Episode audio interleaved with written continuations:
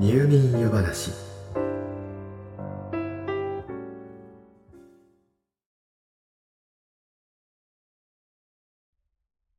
それを愛や恋と呼んだかどうかは別にして。太古の昔から現代まで。人は魅力的な異性あるいは同性を求め続けてきました。日本の歴史における恋愛。と大きく見ると際立って見えるのは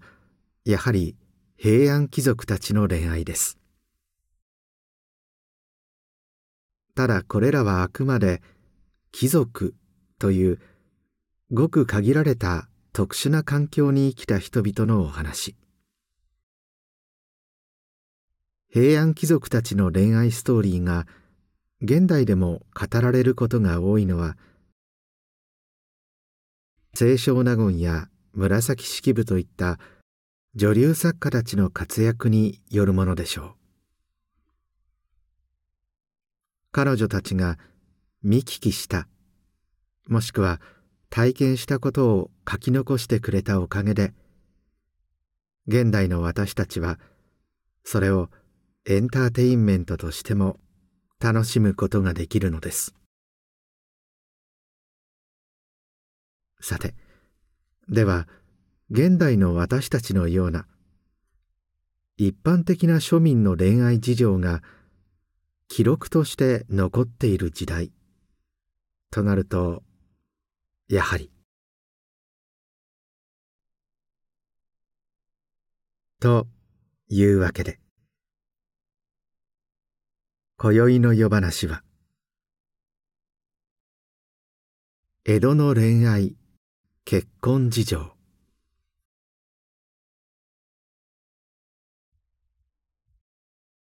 さてそんなわけで時代は庶民の生活の記録がある程度豊富に残っている。町人文化が花開いた江戸の頃にまで下ることになるでしょう。江戸の町と一言で言っても江戸時代は260年以上ですから。もちろん江戸に幕府が開かれた頃と町人や商人の文化が花開いた頃そして幕末ではそれぞれに事情が違って当然です。いきなり話がそれて申し訳ないのですが確か司馬遼太郎さんの歴史小説の中で語られていたお話がこの江戸時代265年という長さを実感させてくれます。幕末アメリカからペリーの黒船がやってきてその軍事力を背景に幕府に開国を迫りました。弱腰の幕府に対し日本中のいわゆる勤王の志士が立ち上がり日の本は神の国ぞ。幕府が勝手に国を開くなど許されない。秦国日本の土を偉人どもに踏ませるな。というようなことを言って息巻き。その流れはやがて倒幕へと向かって行きました。ここで勤王の志士たちの理屈に「あれ?」と思うのは私たちがざっくりとでも日本の歴史を知っているからです。そもそも鎖国を始めたのは誰だったでしょうか？そう。もともとは開かれていた国を閉ざしたのは他の誰でもない徳川幕府です。しかし皆がそのことを忘れ日本は有史以来国を閉ざしてきたと思い込むほどにこの265年という年月は長かった。と言えます。ちなみに後に明治新政府の要職に就いたような志士たちは比較的早い段階でこのことに気づいていたけれどあえてこの勘違いを正すことはせず幕府を倒せと息巻く彼らをうまく利用したといいます。歴史なんて勉強したって役に立たないよな。なんて実は学生時代私自身も思っていましたが。知識を持たずそれをもとに自分自身で考えることができないと誰かにいいように先導され利用されるのがオチなんだとこのお話を読んだ時に感じたことを覚えています。ただし柴良太郎さんは元新聞記者ということもあって綿密な調査の上で執筆されていたはずですがあくまでそれは歴史小説でしたから無責任で申し訳ないのですが果たしてこれが歴史上の事実なのかどうかは定かではありません。さて申し訳ありません。話が大きくそれてしまいました。恋愛のお話でしたね。ともかく江戸の町の事情もその長い二百数十年という時とともに変わっていきます。ですから江戸時代はこうだったというのは非常に大雑把なお話ではありますから。そのあたりご理解いただいた上でお聞きください。さて徳川家康が秀吉により関東に移された頃の江戸はほとんど何もないただの湿地帯だったという話は有名です。ただこれは関東に入った家康やその家臣たちが多少いわゆる盛ったお話のようで。当時すでに江戸の町はある程度は栄えていたようです。それを現代のおじさん世代もやりがちですが俺たちは昔こんなに苦労したんだと大げさに語ったというのが実際のところのようです。とはいえ実際家康は江戸の町を巨大都市に作り変えました山を崩し湿地を埋め立て水路を整備し徳川幕府の首都江戸を作り上げたのですその工事のために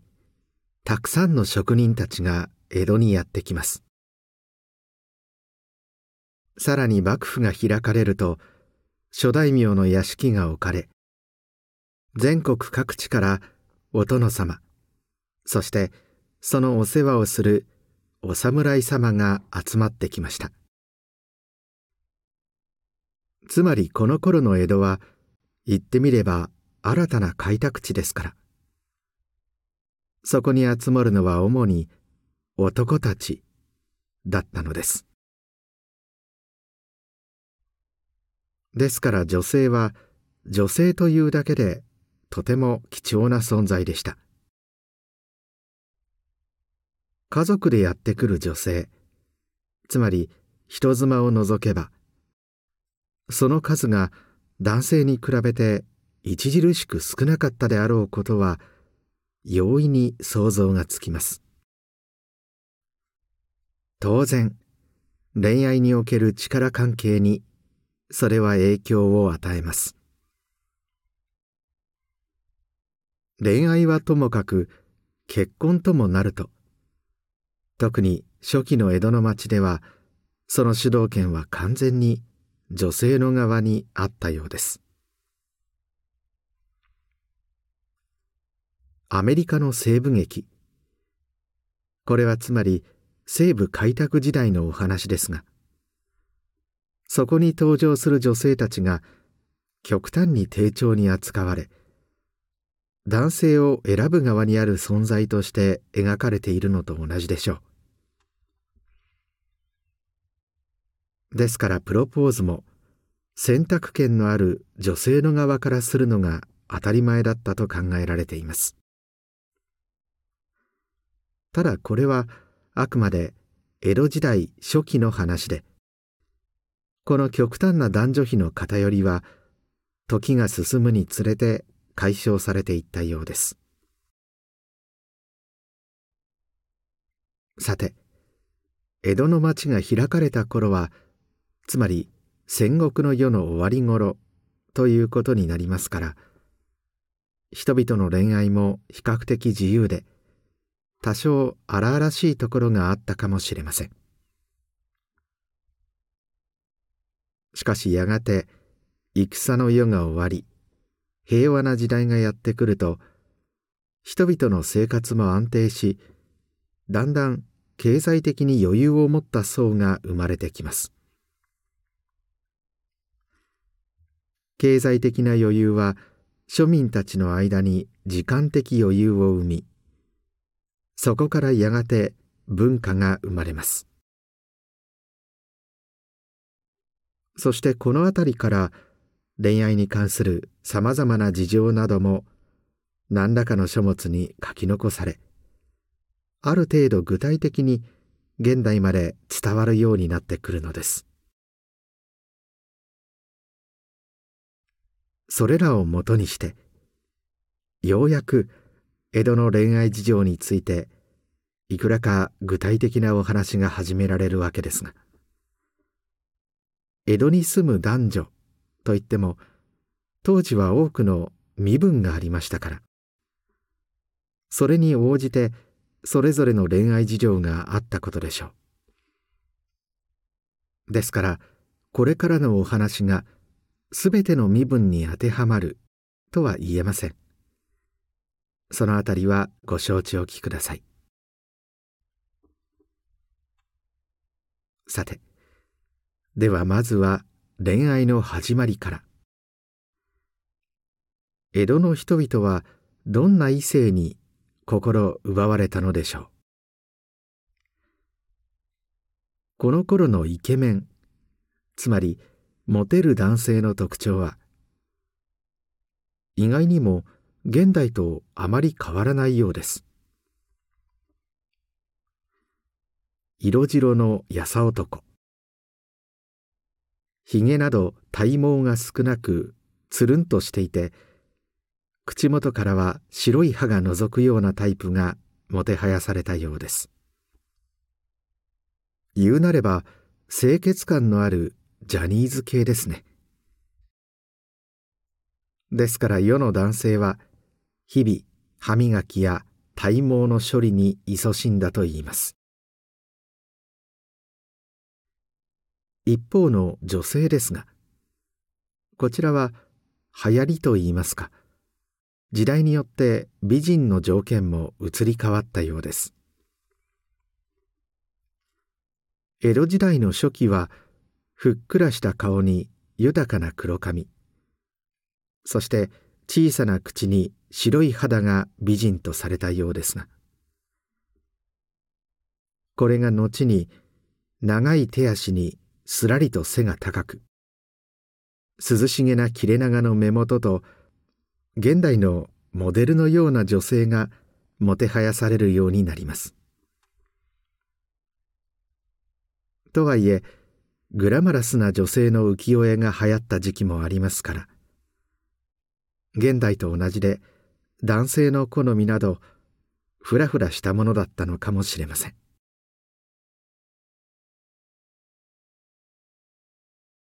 さてでは江戸の町に住む男女はどうやって出会ったのでしょうか？庶民の男女は日常生活の中で知り合うこともできたでしょうが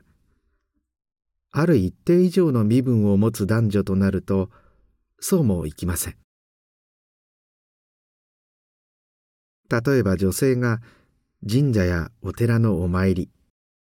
あるいは歌舞伎などの感激などで外出した際にその姿を男性が見初めたとしてもその時女性は一人ではありませんから男性女性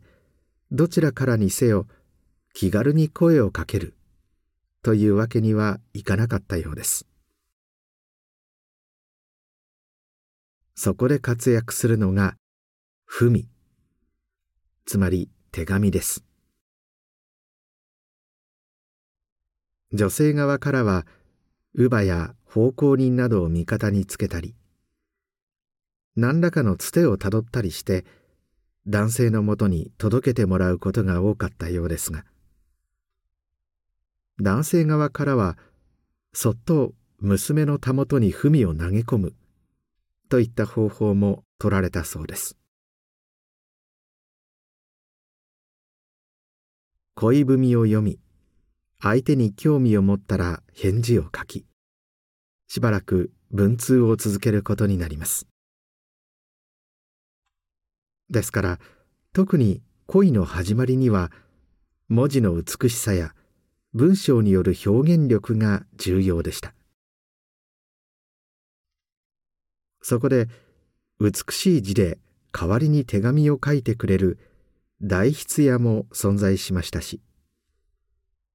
恋文のマニュアル本のようなものまで出版されていました。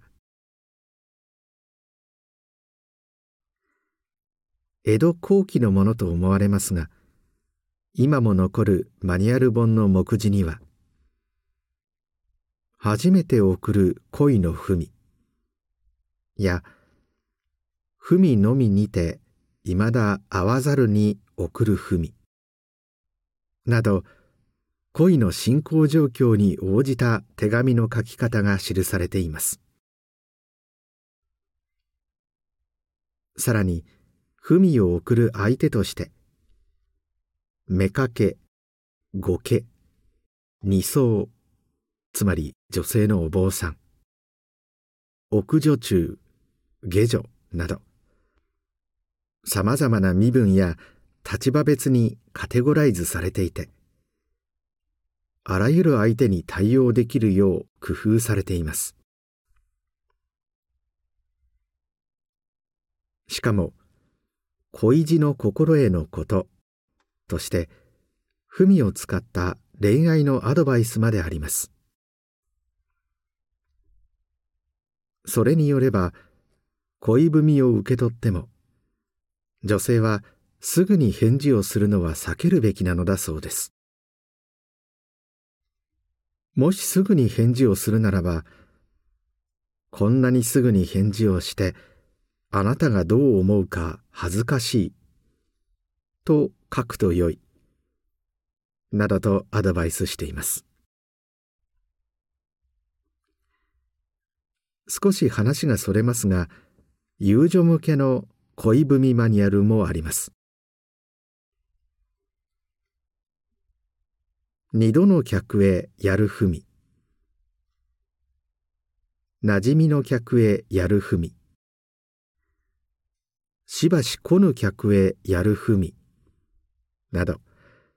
やはり細かく文例が記載されていますまた遊郭の特別な日には必ず客を取る必要があったそうでその日への誘い文例もあるようです。まるで現代の水商売の女性が客の男性に送る営業メールそのもののようで面白いですね。今風に言うならば来週のクリスマスイベントには絶対来てね。なんて感じでしょうか。さてこういった恋文のやり取りの後いよいよ日時を決めて実際に会うことになるわけですが。当時は基本的に男女が連れ立って歩くことはありませんでしたから。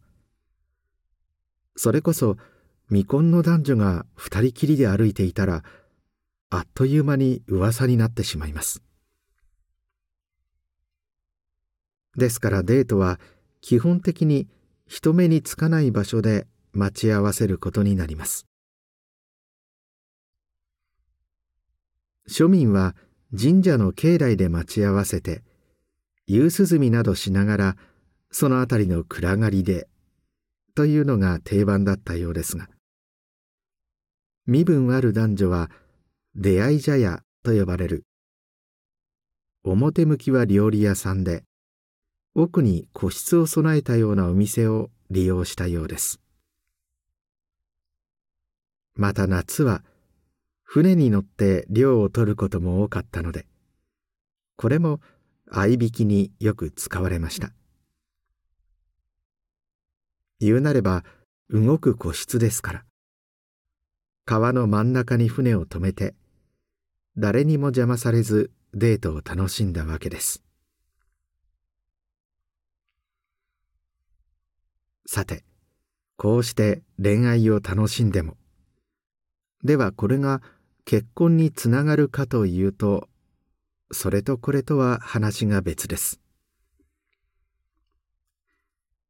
当時の結婚はあくまで家と家との間のことでしたから。当人たちの意思とは関係なく話が進められるのが普通でした。仮に周囲の理解を得られても武士と町人では結婚できませんから。どうしてもということであれば例えば商人の娘を一度武家の養女としてそれから改めて武家同士として結婚するなどしたようです。その場合家柄を借りるようなことになりますから当然それなりのお礼もしなければなりません。ちなみに江戸時代の武家がなぜ家を継ぐことにこだわったのかというと簡単に言えばお金のためです。幕府からの淵。つまり給料は細かい理屈を除けば代々その家に対して支払われますから。家を継ぐというのはつまり幕府から給料をもらう権利を継ぐことに他なりません。跡継ぎがないとお家断絶となりその権利は消滅してしまいますから養子を入れたりしてとにかく家をつなぐことに必死になったわけです。一方例えば商人の家や職人の家など生き残るには詳細や実力が必要とされる家では実の息子ではなく奉公人や弟子の中から実力のあるものを選んで娘と結婚させて婿として迎えることが多かったといいます。長屋に暮らす者同士といった庶民ならば現在のように恋愛結婚も可能でしたが多少なりとも身分のある男女の恋愛にはこのように多くの障害があったのです。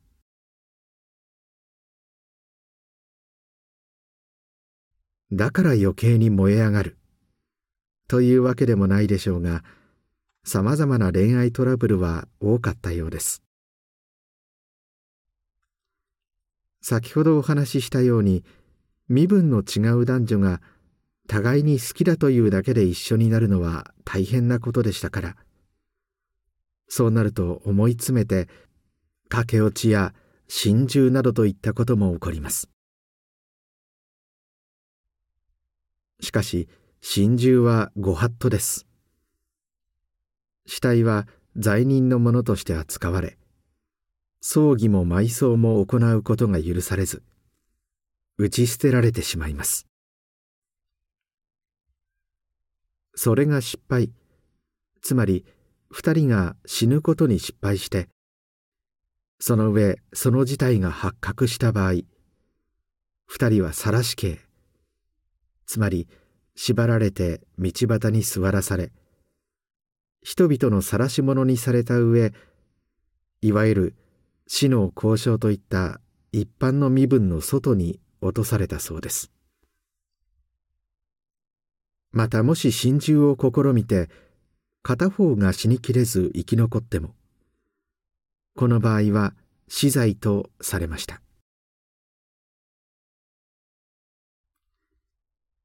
不倫する者も出てきます。妻の不倫が発覚した場合真男も妻も死刑あるいは吉原に売られて何年も働かされるなど過酷な罰を受けることになります。武士などは浮気相手の男を切り殺しても罪に問われないといった法までありました。もっとも実際は不倫が発覚してもそれが世に知れるのはそれはそれで耐え難いでしょうから。結局は内々で現在のようにお金で処理することが多かったようです。一方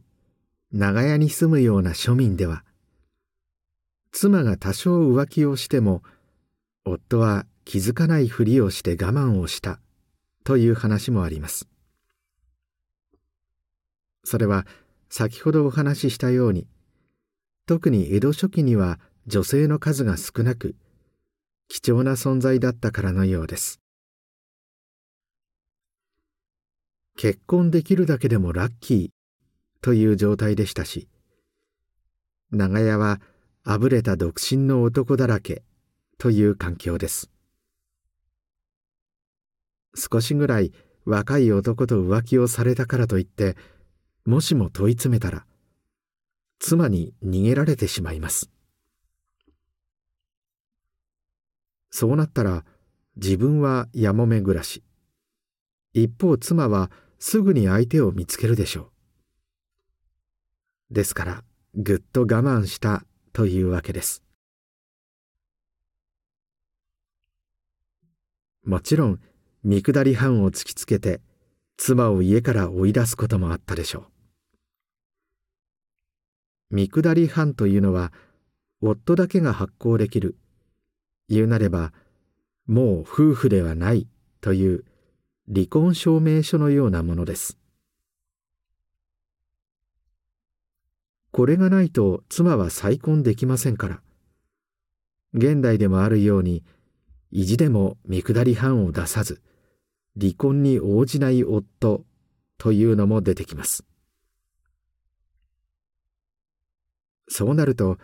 妻は大家さんなどに間に入ってもらい夫を説得してもらいます。それで大抵は解決離婚が成立したそうです。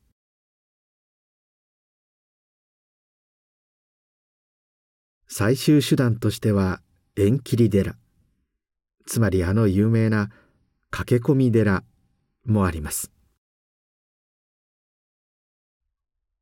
妻が夫のもとを飛び出して寺に駆け込みます。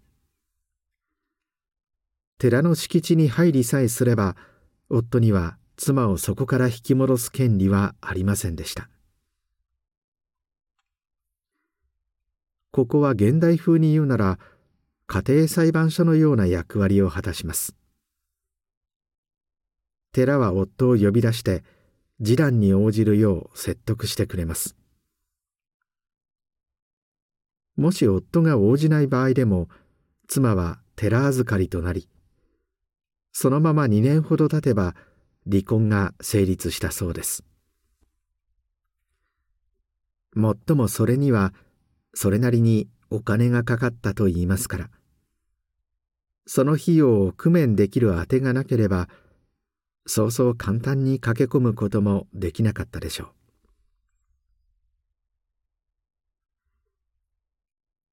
現代の感覚では理解しがたいかもしれませんがそもそも江戸の庶民は性に対して今と比べておおらかでした。銭湯も男女混浴が普通だったといいます。もちろん現代のような照明などありませんから。薄暗い中に複数の裸の男女が一緒にいたわけです。ですからカップルが仲良く一緒に過ごしたり男性が女性にアプローチしたりというようなことは普通にあったようです。少し大事な家のお嬢さんなどは悪い虫がつかないよう乳母などがいつも一緒にいたと言いますが。またこれは言うなれば都会である江戸の町でのことではありませんが夜男性が女性の家に通う予売の文化はこの時代も健在でした。これは簡単に言えば夜女性の家に男性が通い気に入った男性を女性が受け入れるというもので男性は女性に拒否されたら引き下がらなければならない決まりでした。村や地域によってルールは様々だったようですから一概には言えませんが複数の男性と関係を持つのも当たり前でやがて妊娠すると女性は通ってきていた男性の中から父親を指名して夫婦になります。その子の父親が実際に誰なのかは問われません。基本的に人という生き物は子供を群れ全体で育ててきましたからそれはそれでうまくいっていたのかもしれませんし女性からしたら子を作る相手と生活を共にする相手をそれぞれ選べるということにもなりますからある意味合理的なシステムだったのかもしれません。また全国各地のお祭りではその期間だけは男女無礼講といって各地から集まってきた男女が自由に出会い自由に行為に及んでいました。こういった祭りは暗闇祭りなどと呼ばれて現在も各地に名前だけは残っています。人の移動が少ない時代限られた範囲での結婚を重ねすぎて血が濃くなることを防ぐ狙いもあったといいますが普段から好ましく思っていた異性にアプローチをする絶好の機会だったとも言えます。もちろん男性からも女性からも自由にアプローチできました。この頃の日本には特に女性の処女性を問う文化もありませんでしたし結婚と離婚を何度も繰り返すのも今よりも珍しくありませんでした。こうして改めて見ると考えようによってはむしろ欧米の宗教観に影響を受けた現代の日本人の方が生物としては不自然な生き方をしているのかもしれませんね。だからといってあなたが今恋愛を自由に楽しんでトラブルになっても責任は一切取れませんからどうぞそのあたりはあくまで自己責任でお願いいたします。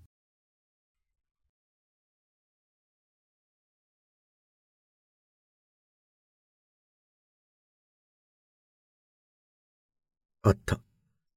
もうこんな時間。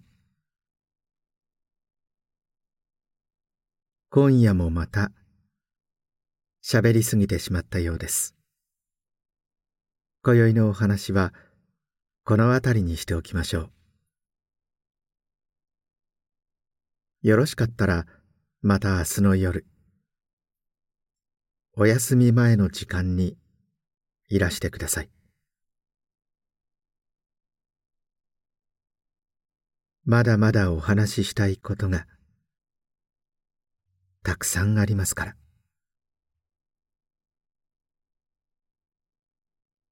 それでは、